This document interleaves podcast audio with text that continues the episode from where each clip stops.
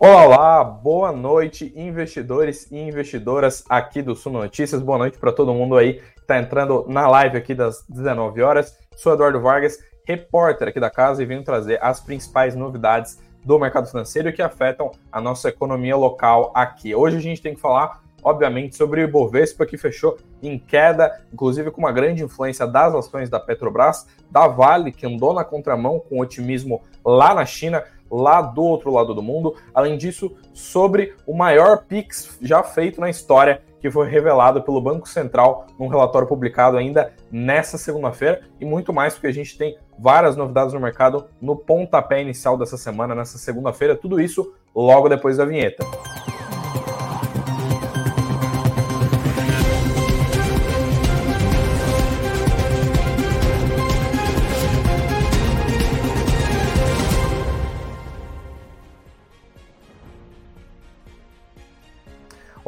Boa noite aí para todo mundo, boa noite para o Antônio, para a Cristina, para todo mundo, para as primeiras pessoas aí que estão entrando no chat, entrando na live das 19 horas aqui, logo nesse início de semana. Início de semana de um pouco menos de liquidez, pessoal, isso mesmo. A gente está vendo um pouco menos de liquidez no mercado, especificamente no pregão de hoje, porque é feriado lá na terra do Tio Sam, é dia do trabalho nos Estados Unidos e no Canadá. Então, por lá, os mercados estão fechados e, obviamente, a gente também uh, não tem muita operação, não tem, por conta disso, não tem muita influência de investidores estrangeiros. E por aqui para o Brasil, a gente sabe que existe uma grande influência, existe um certo peso uh, nas movimentações de investidores estrangeiros para as nossas, né, tanto para o índice, né, para como o Ibovespa fecha, também com uh, para alguns ativos em específico, especialmente aqueles mais vinculados ao índice, né, os papéis que têm maior peso aí no Ibovespa, né?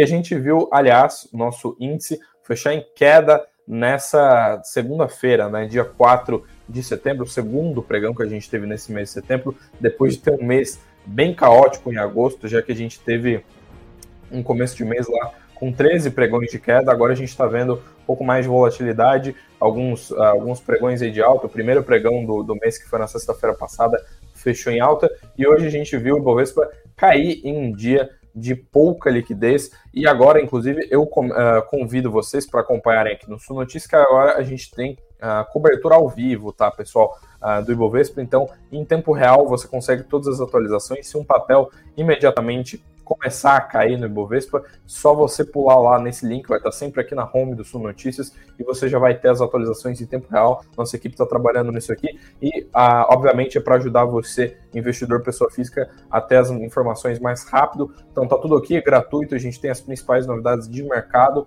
e a gente vê, inclusive, que hoje o Ibovespa fechou o pregão aí em queda, uma queda bem bem pequena, na verdade, né, de 0,10% aos 117.776 pontos. Então a gente ainda vê o Ibovespa aí patinando, não conseguindo alcançar o patamar de 120 mil pontos. E a gente, é, como eu bem falei, viu um dia de então de menor liquidez por conta desse feriado do Dia do Trabalho lá nos Estados Unidos. Lembrando que uh, ainda nessa semana a gente também tem feriado por aqui, né? Dia 7 de setembro também tem feriado, também tem bolsa fechada e a gente não vai ter nossa tradicional live aqui do dia, vai ser um dia uh, bem pouco movimentado aqui no Brasil por conta desse feriado, mas sexta-feira irei voltar aí para uh, ah, trazer todas as atualizações aí do mercado financeiro para vocês. E a gente vê então que o Bovespa foi teve influência aí uh, de movimentação no caso das commodities, isso porque a gente viu queda da Petrobras, apesar de o petróleo ter subido e apesar de algumas notícias, inclusive positivas, que eu vou trazer aqui para vocês, mas a gente teve alta de Vale, a gente pode ver aqui no mapa de ativos do Status Invest que a Vale, deixa eu, deixa eu mostrar aqui para vocês, a gente vê que, o, que a Vale teve uma variação positiva no intradia dessa, dessa segunda-feira, porque as ações fecharam em alta com uma expectativa positiva acerca do, da China, tá, pessoal? Lembrando que o minério ele até subiu, mas não foi uma alta muito expressiva, não foi nada muito drástico. O mercado, inclusive, já estava precificando as altas ali do, do minério uh, por conta de questões internas na China. E agora, recentemente, nos últimos dias, o que aconteceu, pessoal, foi que a gente teve uma uma, a China, enfim, né, soltou uh, o seu pacote de medidas de estímulo. É uma coisa que, como eu tenho falado aqui nas lives, o mercado tem uma expectativa muito grande. A gente sabe que a China, apesar de ser uma economia uh, emergente, ela está dentre as maiores economias mundiais, é uma grande parceira comercial nossa e tem uma grande influência no mercado de minério, por exemplo, em vários outros mercados. E esse pacote de estímulo em específico, ele vem em um momento que as pessoas estão muito olhando para lá por conta de existir ali uma, uh, um receio por conta especialmente do setor imobiliário, já que a gente vê várias empresas construtoras, incorporadoras aí tendo problemas financeiros, inclusive a Evergrande, que é bem emblemática, que pediu recuperação judicial há algumas semanas. Então a gente vê uh, o mercado olhando com bastante otimismo agora para esses novos essas novas medidas de estímulo da China e como eu coloco na tela para vocês aqui, uh, o dia foi marcado então uh, quando a gente olha para as maiores altas e maiores baixas, aqui no Sumalytica, que é essa ferramenta que você consegue uh, pegar para você ter todos os dados financeiros das ações. A gente também tem uh, as cotações de ações, né, das maiores altas e maiores baixas, e a gente viu queda aí no varejo, com Via Varejo caindo, Renner também caindo, enquanto Americanas e CVC lideraram a ponta negativa. Né? Americanas caiu 4%, CVC caiu 2,6%. Já no lado das maiores altas, a gente viu Local Web, Melios e Alpargatas liderando as maiores altas, ambas uh, subindo aí uh, mais de, de 4%, e além disso Minerva e IRB também subiram aí 4% no intradia. Vou aproveitar e fazer uma pequena pausa aqui só para dar uma lida no chat, porque eu vi que entrou bastante gente aí. Boa noite para o Raimundo, para o Gladson, para o Silvio, para Rosa, que é sempre, ambos são sempre nossa presença marcado aí na, na live das 19 horas. Boa noite para o Danival, boa noite para todo mundo aí que está entrando na, na live. Se você for novo por aqui, não esquece de se inscrever no canal. E é claro, se você já tiver aqui bastante tempo, também não esquece de carimbar o dedo no like, de deixar o seu like aqui na nossa live das 19 horas, que apoia muito o nosso trabalho, nos ajuda bastante. E como eu falei para vocês, né, a gente teve então uma alta de Vale uh, por conta de terem, de a China ter reportado né, esse pacote de estímulos, e obviamente a gente vê um, vê um otimismo maior com ações da, da Vale que subiram aí 0,74% no intradia a R$ 69,66 por ação ordinária, né? Inclusive aqui a gente tem análise de um especialista que foi trazido nessa matéria do nosso querido Giovanni, comentou aqui que finalmente né, foi anunciado esse pacote de estímulo em relação ao setor imobiliário, que flexibilizou aí a política de hipotecas nas quatro principais cidades do país, trazendo finalmente aí um alívio para esse setor que vinha sendo extremamente pressionado, né? E até mesmo a Country Garden, que é uma incorporadora extremamente relevante, que estava tendo várias quedas, operou em, uh, operou em alta, né? Subiram as ações depois desse anúncio. E a gente vê, inclusive, aqui matérias repercutindo na, uh, na, na, imprensa internacional uh, de, de a maior parte das ações da China aí ter subido. Né? A bolsa local de lá, obviamente, uh, recebe, reagiu mais, né? reage mais intensamente, porque o pacote tem, tem a ver com a economia local. E a gente sabe que a China tem visto uma situação bem caótica nos últimos meses. Inclusive, eles tiveram deflação pela primeira vez em muito tempo. Além disso, tiveram problemas com indicadores de atividade econômica, né? A gente viu PMIs, né, indicadores de indústria tendo alguns problemas, e isso obviamente preocupa bastante o mercado.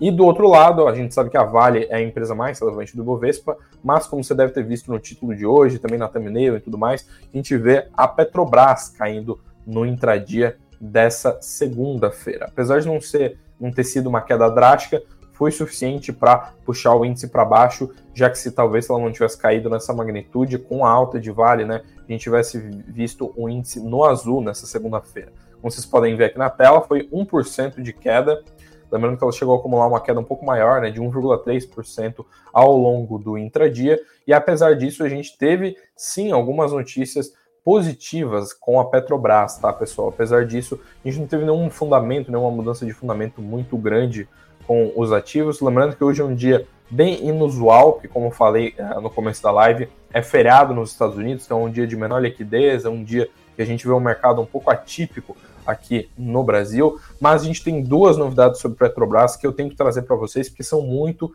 relevantes. Né? A primeira delas é sobre uh, uh, um novo parecer de analistas de sell side, tá? sobre os pessoal que trabalha em research de banco sobre as ações, pessoal que inclusive é lá do Citi e que tinha cortado recomendações da Petrobras há pouco tempo atrás, se não me engano faz um ou dois meses que eles estiveram uh, reduzindo um pouco das suas expectativas com Petrobras. E agora a gente vê o pessoal então do do Citi, aumentando o otimismo com dividendos. A gente sabe que esse assunto aqui, ele é obviamente muito relevante quando o assunto é Petrobras, porque a empresa sempre tem ostentado um, um pagamento de proventos bem grande aí nos, nos últimos meses, em todas as suas últimas distribuições, inclusive chegando a somar um dividend yield acima de 50%. E agora o Citi vem com essa novidade aqui, com essa revisão acerca da sua tese sobre as ações da Petrobras, que diz que o projeto de orçamento que foi enviado pelo governo lá no dia 31 de agosto, na semana passada, lá na quinta-feira, ele cria expectativas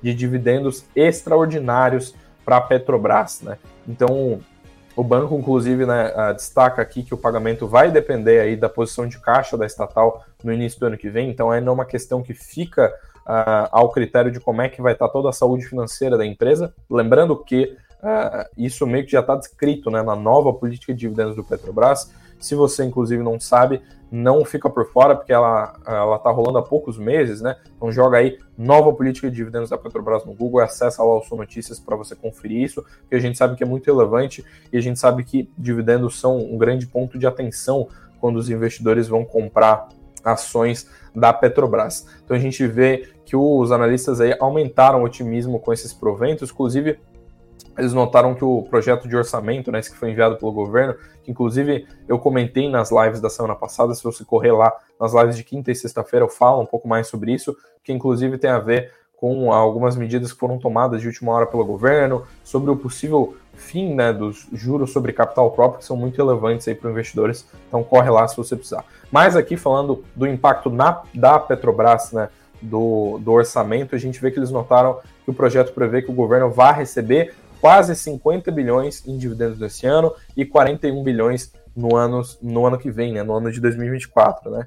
E vale destacar que com essa previsão, a gente sobe um pouco a expectativa justamente porque a Petrobras é a grande fonte de dividendos do governo. Caso você não saiba, né, o governo sim recebe proventos da Petrobras. Né? Você tem ações da Petrobras na sua carteira, ainda você que abre o seu app da XP, você vê lá que você está recebendo proventos quando a Petrobras paga, o governo funciona da mesma maneira, né? sendo uma estatal, sendo uma empresa majoritariamente detida pela União, a Petrobras então também pega parte do seu cofre ali e dá na mão do governo, e não é pouco dinheiro não, tá pessoal, é dinheiro pra caramba, como a gente pode ver aqui, quase 50 bi uh, nesse ano e 41 bilhões no ano que vem. E vale, vale lembrar que a Petrobras ela quase 60% do que o do que o governo recebe de dividendos, tá, pessoal? Desde 2020, em média, a Petrobras representa 58% dos dividendos do governo, né? Isso porque a gente sabe que essa, essa empresa tem sido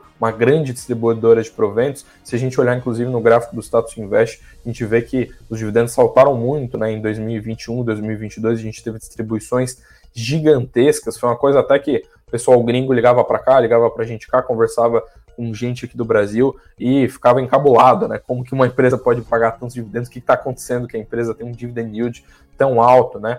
E além disso, além de, dessa novidade acerca do, né, do City olhar para essa questão do orçamento e ver isso com otimismo, a gente teve a, a parte de research né, da, da XP aumentando a sua aposta em Petrobras. Né? A gente tem os analistas lá da XP que tem a sua carteira de ações teórica, obviamente eles só fazem esse portfólio com as ações que eles recomendam compra e a gente vê que eles aumentaram a sua, o seu peso né, da, da Petrobras dentro da carteira de ações. A gente vai ver a carteira inteira aqui, mas olha só, eles aumentaram destacando o seguinte, né? Eles falaram exatamente isso, ó. Aumentamos o peso de Petrobras para 10%, buscando balancear nossa exposição a commodities, considerando a diminuição da exposição a outros setores, como mineração e siderurgia.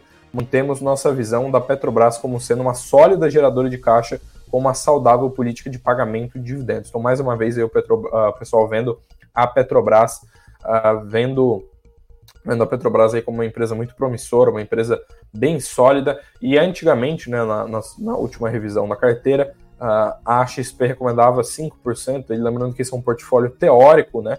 recomendava aí 5% aí de ações da Petrobras, agora eles passaram a recomendar 10%. Praticamente todos os papéis têm 10%, a única exceção na carteira é os papéis do, são os papéis do Itaú, né? Os Itube 4 aí que tem recomendação de 15%. E uh, no lado de uh, outras alterações aí do portfólio, a gente viu eles reduzindo a, a sua exposição a Gerdau, né? Justamente eles falaram sobre o setor de mineralogia e mineração, eles cortaram o peso de Gerdau de 10% para 5%. E o resto da carteira a gente vê aí, então, em Copel, Açaí, Grupo Soma, Guatemi, Localiza, uh, uh, PetroRio, né? Agora nova, o novo nome é Prio. Além disso, a gente tem Rumo. Então a gente fecha aí Grupo Soma também, né? E a gente fecha aí esse portfólio de ações recomendadas pela XP. Lembrando que, como eu falei, é uma carteira teórica, tá, pessoal? Mas serve aí para vocês olharem como que o seu site, né, como os analistas estão olhando para o mercado de ações, especialmente porque, como eu falei, eles só estão colocando dentro dessa carteira justamente as ações que eles estão recomendando compra, né, que eles têm uma recomendação de compra. Vale lembrar que a, o preço-alvo da XP para as ações da Petrobras é cerca de 15%, implica né, numa valorização de cerca de uh, ah, 15% para as ações da Petrobras, né, o preço-alvo que eles têm hoje, né, o target price que eles têm hoje. E eu acabei de falar que eles são uma carteira teórica, mas a gente tem também outra carteira teórica que, obviamente, é muito relevante para nós, investidores pessoa física, que é a carteira do Ibovespa, né? A gente sabe que a Bolsa de Valores na né, B3 atualiza aí a carteira de, de a carteira do Ibovespa, né? Então rebalanceia, veja, tira às vezes alguns papéis, o IRB que está na carteira agora até pouco tempo atrás não estava né, na carteira do Ibovespa, e além disso, eventualmente a gente tem alguns reajustes, né? Algumas ações passam a ter maior ou menor peso, lembrando que é muito difícil a gente mexer lá no topo da carteira, porque a gente sabe que a nossa bolsa ainda vai seguir concentrada aí por um bom tempo em bancos em commodities, então a gente ainda vai ver bancos, Vale e Petrobras sendo os setores mais relevantes. Obrigado, Silvio, aí pela, pela tradução aí que você falou do target price. Eu tô com essa mania aí de falar palavra em inglês, falar anglicismo aqui da live, isso mesmo. Target price e preço-alvo são a mesma coisa, né? Então, quanto que é o preço que a, que a casa tá enxergando para o fim do ano para um determinado ativo. E colocando na tela para vocês aqui, a gente vê então que a B3 anunciou uma nova composição do Ibovespa e a gente vê aqui as ações que uh, saíram e as ações que entraram. Não lembrando, como eu falei para vocês, o, o, topo do índice segue bem parecido. Além disso, né, todo o top 10 aqui localiza Ambev, Banco do Brasil, B3, Eletrobras, todas as, as ações com maior participação do índice, elas tendem a ficar bem estáveis, né?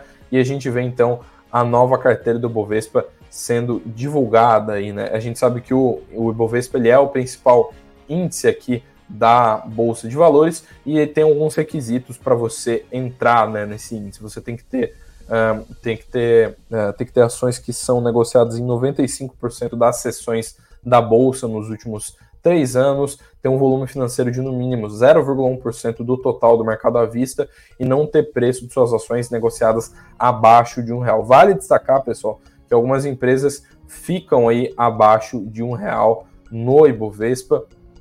Elas ficam durante um tempo, tem uma regra, salvo engano, são 30 pregões né, que você tem de limite para você uh, encarar aí algum tipo de medida uh, acerca do, do Ibovespa. E a gente vê que o, que a questão do, da, da, dessa, dessa regra de enquadramento, ela meio que, o, a B3 meio que não, eventualmente não, não, não toma algumas medidas, inclusive porque a gente já viu a Oi, né, a própria Marisa estava com problemas com isso e tem que se enquadrar, né? no caso da Marisa eles vão fazer grupamento de ações, a Oi a gente viu que já ficou no índice muito tempo aí abaixo um real, mas em tese a regra é que a empresa não pode ter a sua, a sua participação aí a sua, sua, não pode ter participação no Bovespa, né? Se ela tiver uma cotação abaixo de um real por papel.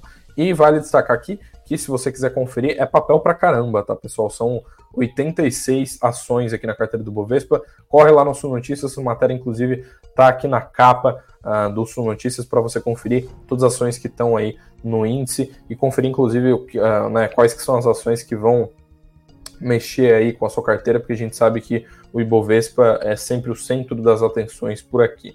Mas agora a gente tem que dar uma pausa no noticiário corporativo, sobre empresas, que a gente tem que falar sobre indústrias de fundos, mais especificamente sobre a indústria do agronegócio, porque tem uma novidade relevante aí. Na verdade, não tão novidade, porque essa notícia saiu há pouquíssimo tempo, mas a gente relembra aqui todos vocês, porque estão chegando datas importantes sobre esse tema. Eu estou falando do SNAG 11, né? O fundo do agronegócio aqui da Suno, que a gente vai ter emissão de cotas, uma emissão de cotas bem grande, e é importante, eu relembro aqui vocês, porque a gente tem aquela questão de direito de preferência, né? Então, os cotistas aí têm que ficar de olho com, com como funciona o direito de preferência. E a gente sabe aqui, como a gente vê nessa matéria, que o período de exercício do direito de preferência para comprar as novas cotas que vão ser no âmbito dessa emissão já começou inicialmente a operação toda, né, toda essa emissão vai ser de cerca de 161 milhões de reais e esse montante não está considerando a taxa de distribuição de uh, ah, 16 milhões de cotas, né? E isso porque a gente vê que, uh, conforme foi publicado, né, inclusive trouxe essa, essa notícia na live da semana passada, a gente viu o anúncio da oferta no dia 29 de agosto e a questão do, do de ver como é que o ver como é que as coisas funcionam, né, ver como é que estava o cronograma, eu trouxe aqui todo para vocês, né, detalhadamente, a gente viu que a, a gestão aqui anunciou que no terceiro dia útil, depois desse anúncio, a gente teria então o início do período de preferência, o terceiro dia de anúncio, depois aí desse, desse, desse anúncio, é justamente hoje, então a gente já vê a, aquela questão do, do início de período de preferência, então se você quiser, né, uh, adquirir mais cotas do Snag 11 no âmbito dessa emissão de cotas, não esquece de ir logo, porque o período de, de preferência, ele, né, o encerramento desse período de negociação, ele ocorre daqui não muito tempo, né, daqui uh, pouco menos de 10 dias, né, uh, inclusive menos dias úteis, né, porque não tem pregão final de semana, vai rolar lá no dia 13 de setembro, então se você quiser mais cotas dos NAG 11 na sua carteira, se expor ao setor do agronegócio com mais dinheiro, não esquece de correr lá. Isso porque, como a gente sabe, é o setor que é, tem maior representação no nosso PIB. E vale destacar aqui, pessoal, que esse é o fundo aqui da Suno, né? Considerando o FIIs, né, o próprio SNFF11, né, que é o nosso fundo de fundos aqui da Suno, uh, considerando todos eles, o SNAG é justamente o que tem pagado mais dividendos para os seus cotistas. Então é de longe um dos fundos mais interessantes aqui da casa para vocês darem uma olhada. E é um primeiro, foi o primeiro Fiagro híbrido, né? O pessoal tem uma atenção muito grande para né, esse fundo aqui em específico ter um destaque muito grande. E agora a gente tem que falar brevemente de macroeconomia, porque segunda-feira é aquele dia que vocês já sabem, segunda-feira é dia de boletim focos e a gente vê aqui as novas expectativas do mercado financeiro para IPCA, para o PIB, para o câmbio, né? E a gente viu elevação das expectativas do mercado para IPCA e também para o PIB, pessoal. A gente viu uh, elevações não tão drásticas, né? Então, hoje o mercado está estimando 4,92% de inflação para esse ano. Na semana passada eram 4,9%. Já o PIB aí, a, a, gente teve uma elevação bem drástica. Isso porque a gente viu um PIB surpreendente na semana passada. A gente trouxe isso na live da sexta-feira, inclusive, né? Que foi o, o, dia que o PIB foi divulgado. Uh, as expectativas do mercado eram de 0,3% de alta do PIB e o, a gente viu ali um, um, o IBGE reportar 0,9% de PIB, ou seja, três vezes mais do que o mercado estava esperando, uma alta bem drástica aí no produto interno bruto e obviamente isso uh, mexeu com as expectativas do mercado. Então agora a expectativa é de que o PIB feche o ano em 2,56% de alta. Na semana passada a expectativa era de 2,31%. As expectativas aí então para o dólar e para a Selic, né, que é a nossa taxa básica de juros, elas seguem estáveis. Dólar em R$ 4,98 para o fim desse ano, né? 4,98, assim como na semana passada. E no caso da Selic, a gente vê aí há, quatro semanas exatamente a mesma expectativa aí de 11,75% de Selic para o ano de 2023, né? Para o ano que vem, o mercado espera 9% de Selic, dólar R$ 5,00, um PIB de 1,32% e um IPCA de 3,88%. Essas são as principais expectativas aí do mercado financeiro para os indicadores da macroeconomia. Mas a gente tem que falar aqui, finalzinho da live, né? Eu sempre trago os fechamentos do mercado, além disso, como é que tá a agenda de indicadores, né? Eu mesmo falei para vocês que essa a agenda dessa semana estava um pouquinho mais enxuta, justamente por conta, né, a gente tem feriado aqui dia 7 né, de setembro, quinta-feira, e hoje a gente viu feriado nos Estados Unidos, mas a gente tem alguns indicadores que são relevantes aí para rolar nessa semana. Vamos dar uma olhada nisso aqui, como é que ficou o fechamento. Como eu falei para vocês, o fechamento lá nos Estados Unidos não rolou, porque dia do trabalho por lá, as bolsas estão fechadas, mas na Europa a gente viu uma queda marginal ali, todos os índices uh, caíram, né? Frankfurt, Bolsa de Londres, Bolsa né, de Paris, todas as bolsas por lá caíram, mas a gente não viu quedas muito drásticas, né? Frankfurt, por exemplo, que é o índice DAX, caiu 0,10%, Paris caiu 0,24%. Com isso, o Eurostox, né, que é o índice pan-europeu, uh, agrega ali todos os índices, ele caiu 0,04%. E quando a gente olha para as commodities, o petróleo subiu 0,5%, isso que agora a gente tem expectativas de um corte na produção por parte da OPEP, né, Organização dos Países Exportadores, né, produtores e exportadores de petróleo. Então a gente vê que anúncio da OPEP geralmente sempre rende volatilidade para o petróleo. E além disso, como eu falei para vocês lá no início da live, a gente teve alta do petróleo, do perdão, do minério de ferro, mas não foi uma alta muito drástica uh, por conta desses, dessas mudanças aí no panorama da China. Lá na bolsa de commodities de Dalian, a gente viu 0,1% de alta aí no minério de ferro a 116 dólares e 20 centavos. Né? Como eu falei para vocês, o mercado estava esperando muito esse pacote de estímulos da China, ele finalmente saiu, mas a gente sabe que o mercado financeiro ele antecipa os eventos, então a gente já via, quem acompanha a live aqui todo dia sabe que eu trouxe na semana passada e na retrasada. A gente teve pregões que o minério chegou a subir 3% num dia, 4% no outro. Então a gente já vê essa commodity aí uh, mais precificada dentro do que seria uh, a economia chinesa com esse pacote aí já anunciado agora, então, pelo governo para o setor imobiliário, que a gente sabe que influencia muito na cotação da commodity. Em termos de indicadores, hoje, como eu falei para vocês, a gente teve focos, a gente teve alguns discursos dos membros lá do Banco Central da Europa, a gente tem PMIs da China, mas ainda não saiu, vai rolar 10,5, 10,45, a gente tem alguns PMIs da China que são relevantes para investidores internacionais, dado que está todo mundo olhando para como é que está a atividade lá, né? A economia tem estado bem estado, né? Bem caótica por lá. Mas amanhã a gente tem alguns dados aí também lá da Europa, mas tem indicador uh, relevante aqui para o Brasil, aqui para o mercado brasileiro, logo no começo do dia, logo de manhã. A gente tem PMIs da Alemanha e do Reino Unido ali por volta das 5 da manhã. Tem alguns outros países da Europa que também vão divulgar os seus PMIs, PMIs industriais ou de serviços na parte da manhã.